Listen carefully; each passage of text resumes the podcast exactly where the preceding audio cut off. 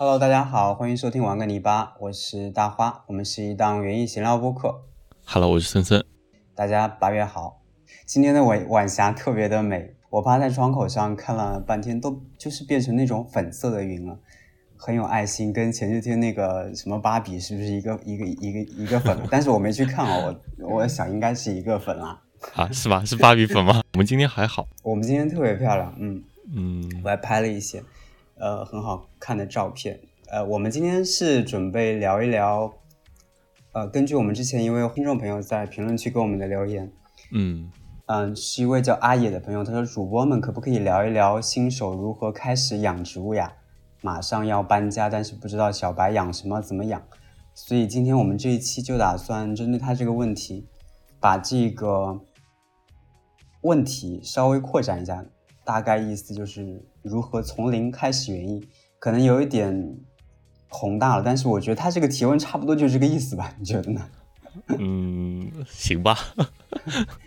其实最开始我觉得我们俩应该是比较，嗯不能说抵制吧，就是不太爱回答这一类，嗯，也是说什么，比方说让你推荐一些，呃，我完全不知道养什么，让你推荐一些从零开始养的东西，或者说让你推荐一些好像你一种可以一直开花、很低维护的一些东西。看到我的白眼了吗？对啊，但是我一想，我们好像 宜家的塑料花推荐一下。对，但一直逃避也不是个问题。啊但是他这个问题其实问的蛮详细的，就是我们在想着，或许就简单的说一说吧。最近不是也没什么东西可以聊了吗？就不过说实话，我还是挺抗拒的。就这种算是手把手教你怎么怎么样的这种话题，啊，还是我们待会儿我们待会儿再聊。在我们开始这个话题之前，还是要先聊一聊我们的老流程，就是最近可能发生的一些事情。啊还还好哎。对啊，你最近有什么事情吗？要不你先说吧。个流程。最近啊，嗯，其实最近没怎么忙园艺，加上天气真的超给力，就连浇水都 不需要去管它。哦还在下吗？你们？对啊，就是嗯，昨天是下唯一。昨天是昨天是唯一一天没有完全没有下雨的一天，然后今天也下了。呃，昨天嗯我是就一直拖着，一直拖着，想着 如果有雨的话，我就可以不用浇水了。但是嗯昨天已经就完全很很明确的那个到晚的时候天气还是晴朗的，然后昨天月亮很圆很大，就是眼看着就不会下雨了。昨天到晚，然后我就想、嗯这几天其实湿度挺大的，植物也不算太干。就晚上的时候看了一圈，整个家里逛了一圈之后，发现好像也没有太干，就算了吧，不浇了。然后想，如果明天不下雨的话，也就今天，今天如果不下雨的话，今天再浇好了。就今天下雨了，就是就是你基本上仅有的园艺工作又被又被调走了那种感觉。对我现在只要每天去巡视一圈，然后如果说、啊 觉得好像有必要来一点水的话，然后就心中默念：老龙王，快给我来点雨吧。然后反正植物是不会干到的。我感觉你给我的感，你给我脑海里的画面就是一个大爷双手插兜，然后叼这个烟在边上踱步。呃，你们还好，活得还不错。嗯，好，我走了，大概就这样是吗？是是，那挺好的。嗯，对啊，就超爽。无花果也开始逐渐的成熟了。呃我因为我现在一颗无花果嘛，呃，每天基本上可以摘到一颗的样子。就是它也不是熟的很多，就是一颗吧。然后其实我我嗯基本上会等到它熟透了再摘。然后唯一做的工作量比较大的事情，也就是把之前的番茄给扯掉了。我是觉得好像没什么等待的必要了，就是即当然你如果养得好的话，其实可以再等一等，天气逐渐冷凉下来，但是时间太太久了，就也没必要。我觉得来不及，起码还要三四个礼拜，最快也要四个礼拜。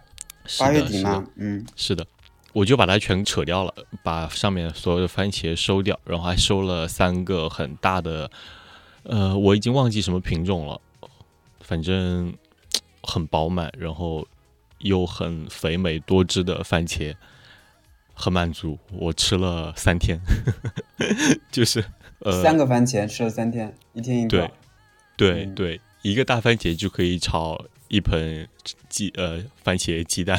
要夸它的就是它的酸甜平衡非常好，呃，炒出来的那个番茄炒鸡蛋就应该说西红柿炒鸡蛋，就特别炒鸡蛋，嗯，西红柿炒鸡蛋 就特别的完美，对。连名字都都懒得查了，反正好吃就行了，是吧？对，就是好吃。其实就是红色的大番茄，肯定是什么一种传统的牛排番茄，呃，老品种了。呃，它是那种切开来之后种子的是不是很多的，但是肉质很多的，就是牛排番茄嘛。嗯，那它肉质比较多的话，那炒的话稍微煸炒一下，然后就会有那种沙沙的质感，然后整个汤汁也很好，就很难得从。这种番茄里面吃到，呃，跟市场上售卖的不同的就是它会有番茄的鲜甜味，是有鲜味的。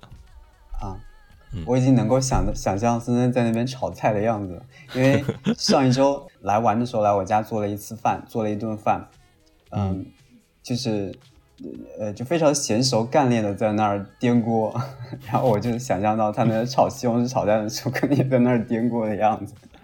这印象很深，嗯，编的很漂亮，嗯，而且而且我家的这些厨房工具 会会比你那边就是我我对我来说用起来会更更顺手，就用起来更顺手一些，对，嗯，哎，你的那个锅会比我这个锅轻还是重？你你用来炒菜的？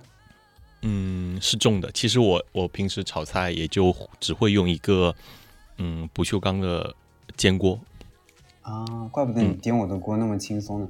我平时颠我的锅就觉得好像还有点重，嗯嗯，当然我很少颠就是了，我只会颠那个巨小的用来煎蛋的那个平底锅，丢那个就很好颠。嗯，好了，那你呢？你最近有什么好玩的事吗？呃，最近没有什么太多好玩的事情，我来说一个事情吧。这两天有去玩桨板吗？你先听我说噻。好啊。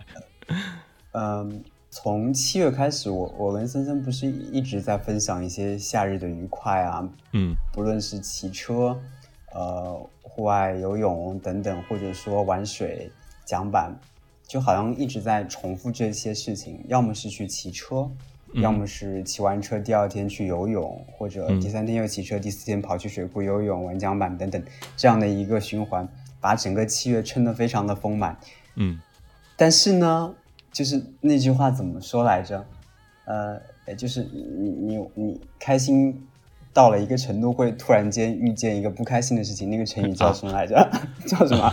成语吗？哎呀，我我忘了它吧，我想不起来了。就是，然后前前两天我去玩玩桨板的时候，那一天风非常的大，但是呢，水温又非常的烫。就就是那天可能是白天的太阳非常的猛，把那个水晒得非常的热，但同时风非常的大。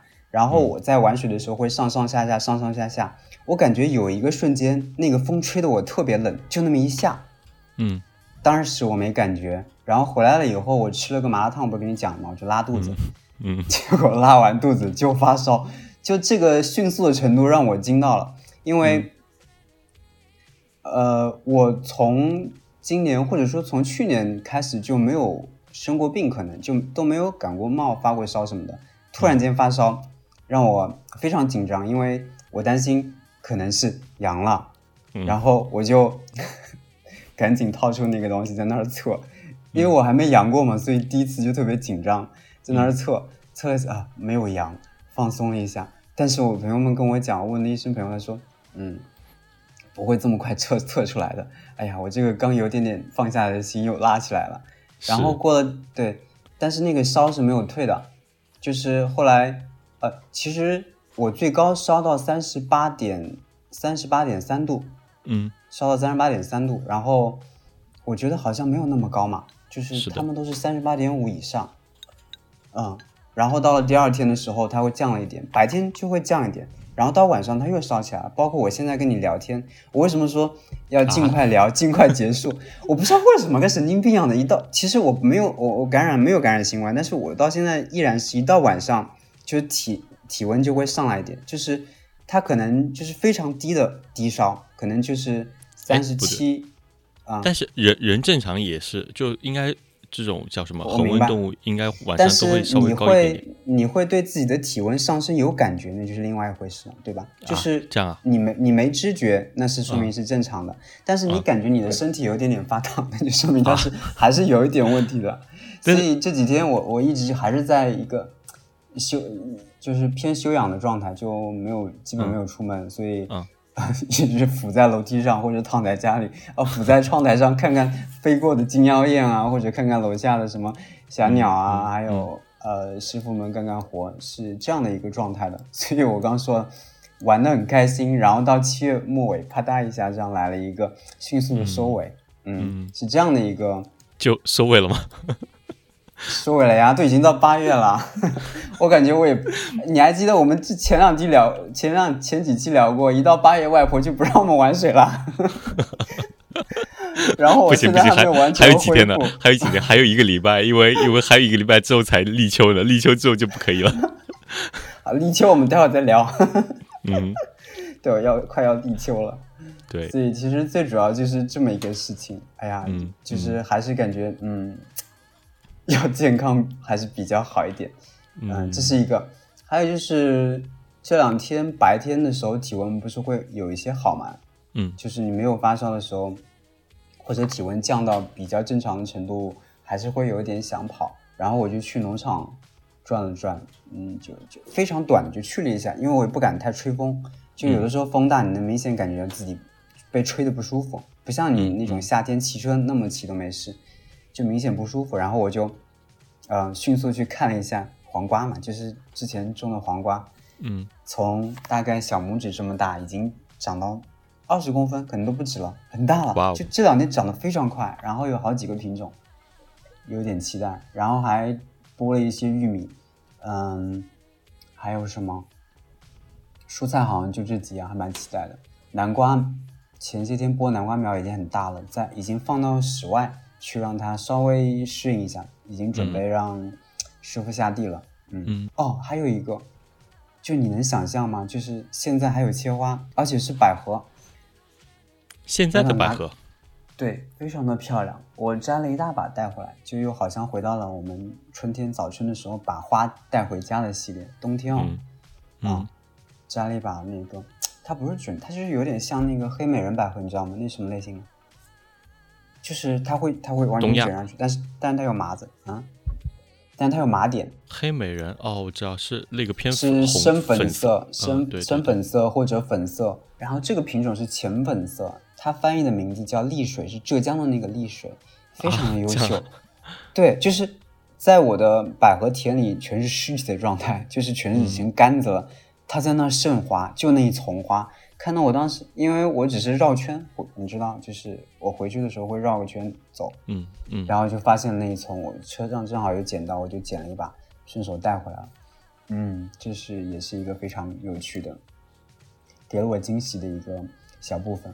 差不多就是这些吧，就 可能最近就是发烧的时候，或者说生病的时候，我不知道你那么多天是怎么熬过来的。就是我感觉一天发高烧的状态，但也很奇怪，你你这确定是没有感染吗？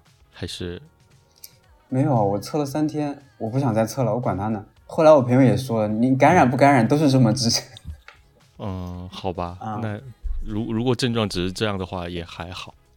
对啊，你看我也没有烧到三十八三十八点五以上都，而且你也知道我的免疫力很低。如果说我感染，照理讲症状应该会蛮明显的，对吧？对，嗯，我都把那个批要拿拿出来准备，当时就是已经准备 好一切了。嗯，哎，我突然想到，我前两天，嗯，在家的时候，嗯，就这两天吧，因为打发时间嘛，你也知道。嗯，刷刷了一集《元异世界》，看到了跟你那个同款的喜马拉雅画，哎，哦，在视频里面有个片段，它已经长到六米还是八米了，在一个狭窄的小院里，非常的漂亮。嗯，我现在也有两米了，它已经 是比我高了。嗯，对你再加油养一养，我还是个小杆子。嗯，你那颗也可以。嗯嗯，好哎好哎，差不多就这些。我有一个，我有一个很强烈的感受，就是你在不舒服或者生病的时候，你可能，嗯，脑子里也会乱七八糟的想一些东西。但是你嗯快好的时候，你身体一恢复，好像有一点点能量，你就会立刻想去去怎么说？呃，见你想见的人，或者做你非常想做的事情。就比方说园艺，或者说种花。然后我我不是刚说我去了农场嘛，也是我感觉身体好稍微好了一点，我就立刻冲去农场去看看植物了。所以我们就嗯，怎么讲？就回到我们刚才聊的那个话题，也就是那位朋友提的问题，我们怎么从零开始原因？好的，你啊，好的，你有什么想说的吗？我觉得这是一个非常宏大的话题。我们先说说感受吧。森森一直在那儿笑，就是嗯，你没有没有，主要是我因为我这边出了一点哦状况。啊啊！你原来你是在笑那只斑鸠，对，它的斑鸠乱飞，刚才在聊天的过程中又飞到他的头上。是的哎呦，不行，你处理一下吧关起来。嗯，好了，嗯，好的，他那。位朋友问的很具体，但是我们不想嗯就是那么具体的说，我们就嗯，或者按我们的想法跟经验去宽泛的一点聊吧，因为我知道森森他的意思，他的意思就是嗯，不想一下跟你讲那么明确跟清晰，让你没有了自己去从零开始探索的那种怎么说获得感，或者说一些失落感，你是是是这么想的吗？嗯，一方面。一方面吧，对，就我我觉得就主要看怎么怎么去聊这个事情，就是是是嗯正经的聊吗？我们半正经的聊吧，对啊，就是我如果是正经的聊，那就不要了吧。正经的聊也没那么好好准备，好吗？啊，但是我们还是会呃尽量把脑海中的知识搜刮搜刮，然后跟首先你如何定义新手？我觉得可能是我们的下一代应该不存在这样的新手的问题了，因为我看现在小朋友从幼儿园就已经开始各种种植了。带一些植物回去，或者一起撒一些种子之类的。对，带点种子来，然后带点什么豆子的种子，什么其他花的种子到学校里去，然后那那肯定对于他们这一代来讲的话，他们就不存在这样新手的一个问题，嗯，对吧？那我不知道这位朋友他所谓的新手是什么样的一个新手？或者我们就就嗯不要把它想的那么复杂，你就嗯统一按标准的新手来，我们就这样聊不就行了？标准就是标准的新手就是 去花鸟市场买起来，对对是吧对，这个很好。嗯，对啊，就我我我能想象到的就是，呃哦不，就是我我能想到的就是我怎么样入手第一盆花，或者说第一盆呃对入坑的植物的，先从我们自己聊起，就是对，嗯嗯对。然后我觉得我的入坑就是我想让家里面多一些绿色，多一些呃多一些植物的这种生机的感觉。讲起来的话就太久远了，比如说小时候会经常去跟爸爸或者爷爷他们去逛花鸟市场，就看到了这个花，我我喜我很喜欢的话，我就想把它带回家。对于一些玩具啊来讲，小孩比较乐意去玩的东西，我好像不是特别感冒。但是看到这些植物的话，我会更感兴趣一点。嗯，但是我我知道你你的意思就是说，先不管怎么样，先养起来，就是先进入植物的世界。如呃，或许你不知道想要养什么，但是如果呃你有时间，你可以先去花鸟市场逛一逛，是吗？对然后看一下，先就像就像现在很火的，嗯，自行车运动，可能嗯很多人买自行车。第一冲的根本不是它的性能，而是颜值。比方我，这个例子可能不是很恰当。嗯，嗯就你本身只是享受我日常偶尔骑骑带来的那种快乐，对吧？嗯嗯，然后你植物也是，那它是第一眼给你带来的，你觉得它哎它蛮符合你的气质，你家的气质，然后你就把它带回去了。至于你能不能嗯养好，你你要先养起来，对吧？对，在这个过程中一定是会需要去养死植物的。嗯这也是一个经验的积累，就不然的话，你连植物为什么会死，或者说它死前的这种表现，你是呃观察不到的。嗯，就是你不知道植物出现什么样的症状了，它就可能要死了，可能出现一些毛病了，你是不知道的。那必须经历这么一个过程。给建议的话，就是一一定要去经历这些东西。嗯，我觉得就是最简单的讲，就是你先养起来。嗯如嗯果有任何问题，我觉得现在最好一点就是社交媒体太发达了，视频类的，你可以在小红书啊，可以迅速搜到基本上你想要的任何知识。对对不，像我我们那个年代，就是比方说，我回忆起来，我最早开始养花，可能一六年甚至以前，那个时候的主流媒体是微博，甚至是有一些论坛，对吧？然后大家会在微博上分享大家养花的经验。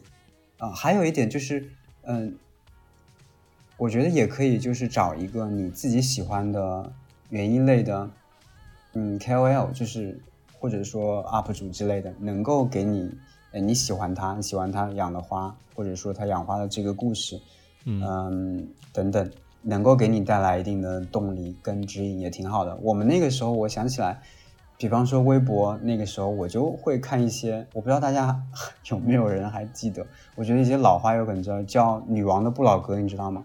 不知道。嗯，他是很久前，大概就我大学的时候，他在微博特别的火，现在应该也蛮火的吧。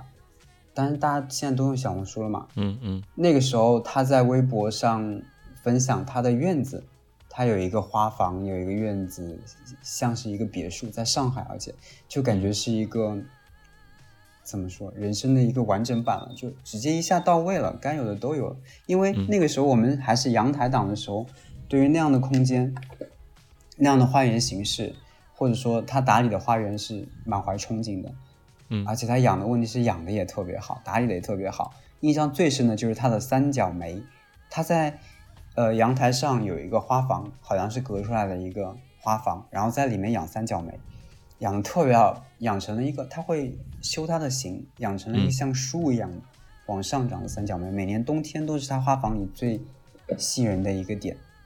然后我们就跟着它，我自己开始养三角梅，结果养的 就是就其实根本不适合我们这里啦，冬天就特别冷，根本长不好。就我不知道他怎么养的，可能他有加温或者怎样。对。但是我想说的，点，对，嗯，嗯，上海的话，只要室内应该是可以的。对我想说的点就是它给我带来了，可能我最终不是说像一个院子，呃，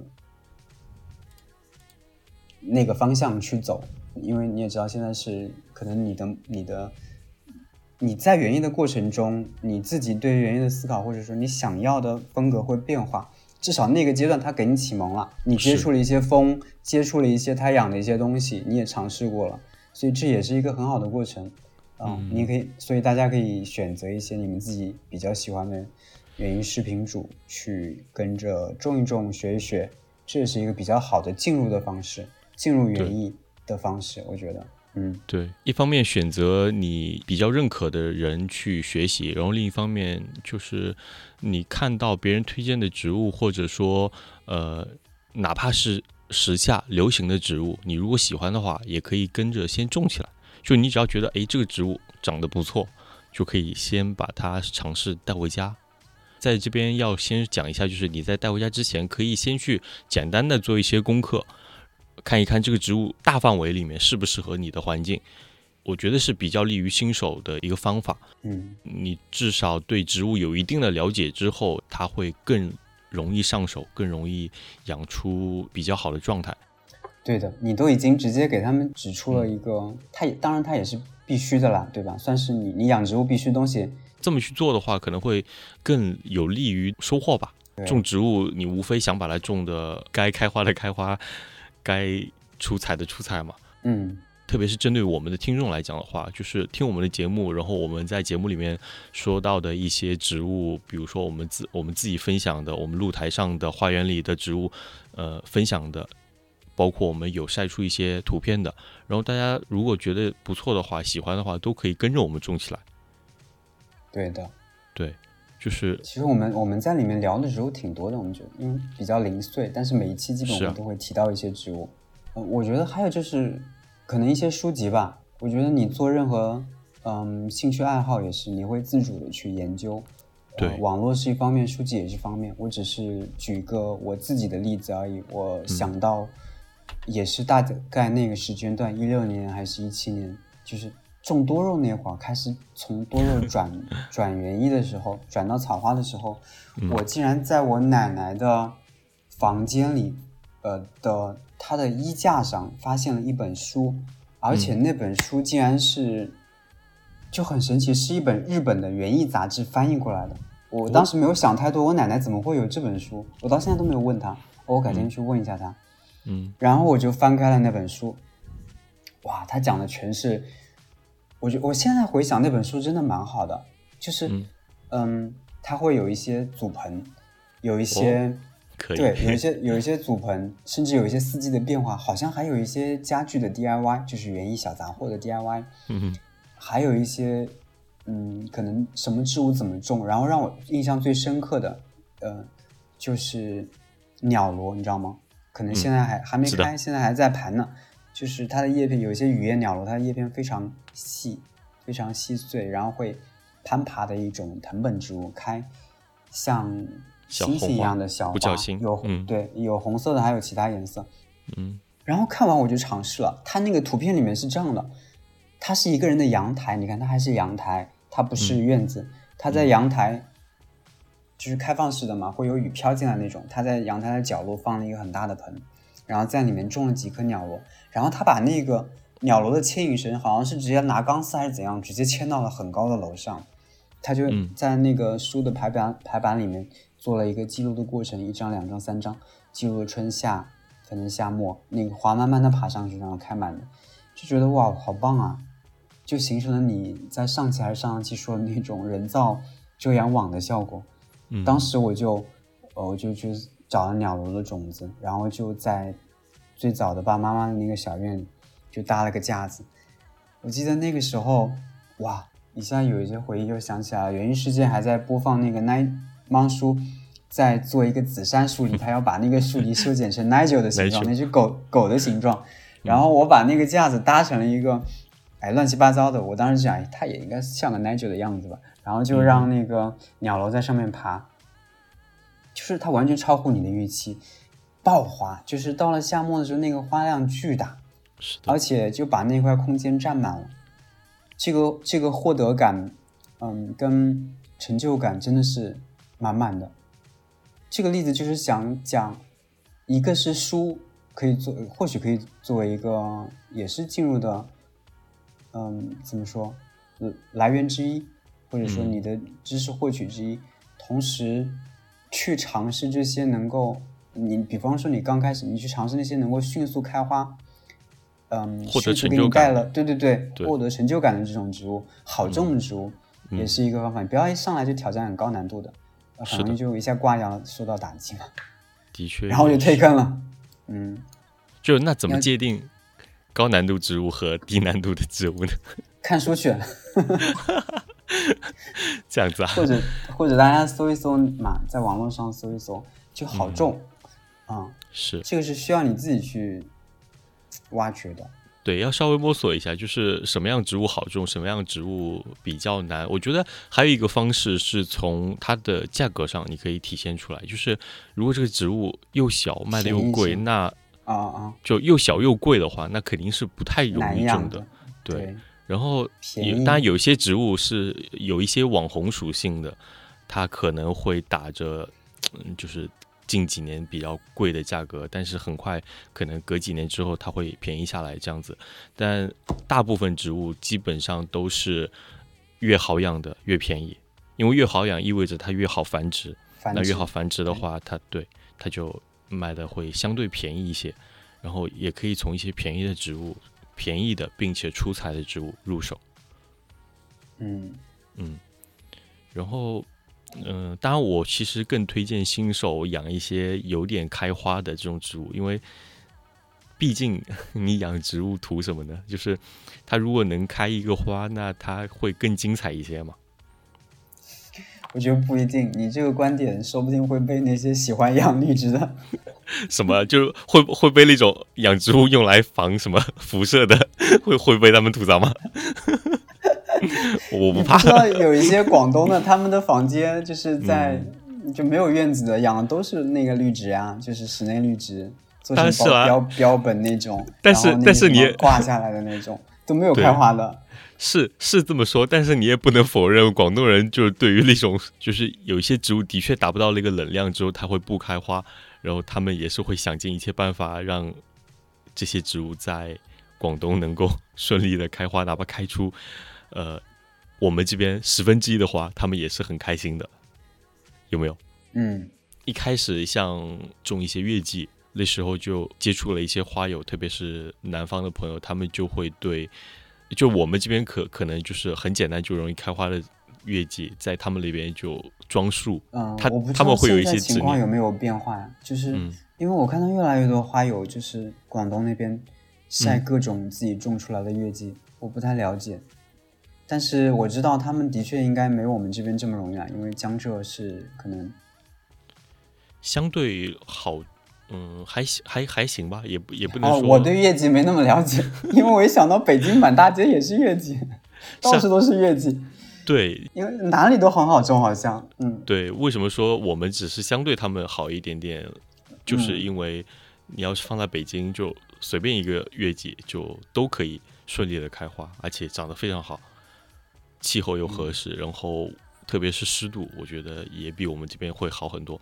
你像我们这边 梅雨季就黑斑、白粉全都来了。我记得之前不是群英有评比嘛，就是月季好像连续几年是群英最受欢迎的花卉之一。之前有个视频节目，就是拍那个什么最受欢迎榜，里面有一些植物清单，对，所以能这么受欢迎，跟它的抗性怎么说？呃，风花或者说它能够迅速带来的给人嗯吸睛的那个效果是完全成正比的。哦，我觉得可能还有就是都已经说到那个视频了，刚说的视频，那就是多看视频呗。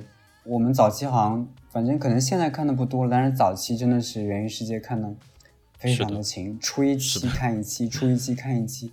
嗯 你如果长久经营在那个世界里，首先你会被它种草嘛，就嗯最简单的，他说哎这个植物种的好好啊，好好看，我也想拥有，你会不会有这样的感受，对吧？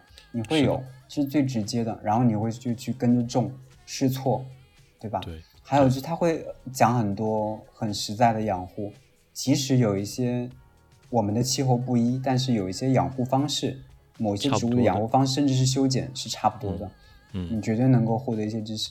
我觉得更重要的就是氛围吧。你如果你真的想在园艺这块，怎么说，嗯，待久一点，那你可能需要有一个持久的自我激励，就是你在这个氛围里，也会让你怎么讲，就想要去种花，想要去看花玩花。我很久前有一阵子，但是现在我觉得我也是这样。就你如果觉得你的园艺热情好像有点消退了，你就会你就去看那些激情洋溢的、激情永远激情昂扬的园丁，他们好像会瞬间给你带来活力。比方说卡妈，嗯，比方说卡玛，比方说卡玛，好像没有人有他有他有热情了。当然，其他园其他主持人也不错的，嗯。嗯，Adam 什么的都很好。好了，不要解释啊，卡玛就是最有热情的。对的，你看，我们说到了书，说到了视频，嗯，说到了你自己去探索等等。是，呃，算是简单总结一下吧。呃，刚才讲的书籍、视频，然后跟随一些博主，但最主要的还是我们一开始讲的，就是先带一盆植物回家。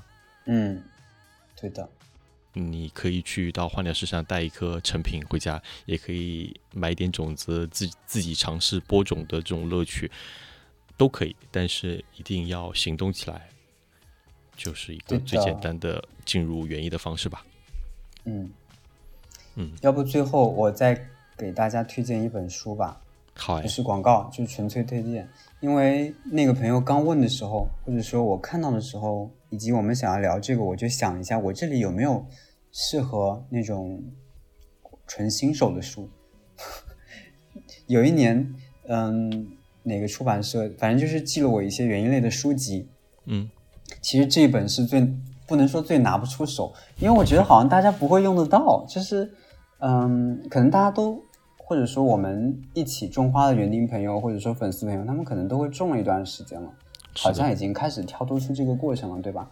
这本书叫《极简园艺入门》，我前前两天去农场的时候顺带找了一下，嗯，它是我看一下，对，是日本的一个园艺家，人气园艺家叫金子鸣人写的。然后他他应该是嗯，就是那种非常耐心的，嗯，能够用非常简洁的说话方式向大家去解说，并且传递园艺的乐趣这一类型的园丁，就我觉得这很很重要，就是能够把乐趣园艺的乐趣传递出去，对吧？嗯嗯，可能你种花最要么就是想要陪伴，要么就是想要乐趣嘛，就跟所有兴趣爱好是一样的。嗯，起始也最开始也可以也可以防辐是射。对 对对，可以防辐射，最实在的作用，功能性。嗯，至于最终你跟园艺或者植物结下什么缘呢，要看你自己啦。是的，我们最后再呼吁一下，也欢迎大家继续给我们留言评论，嗯或者说提一些问题，就像刚才我们说的阿野的评论，对对对，所以别忘了留下你们的评论和赞，是的，感谢大家。嗯，对，就是想听我们接下来聊什么的话，也可以直接在评论里面告诉我们。对的。好的，那我们今天就聊到这里，感谢大家收听。如果大家喜欢我们的节目，也欢迎把节目分享给你身边的朋友们。嗯，也谢谢大家对我们节目的关注。同时，iOS 用户也希望你在苹果 Podcast 上面给我们点赞、点五星好评。嗯，小宇宙也别忘了。好嘞，那我们下期再见，拜拜。拜拜。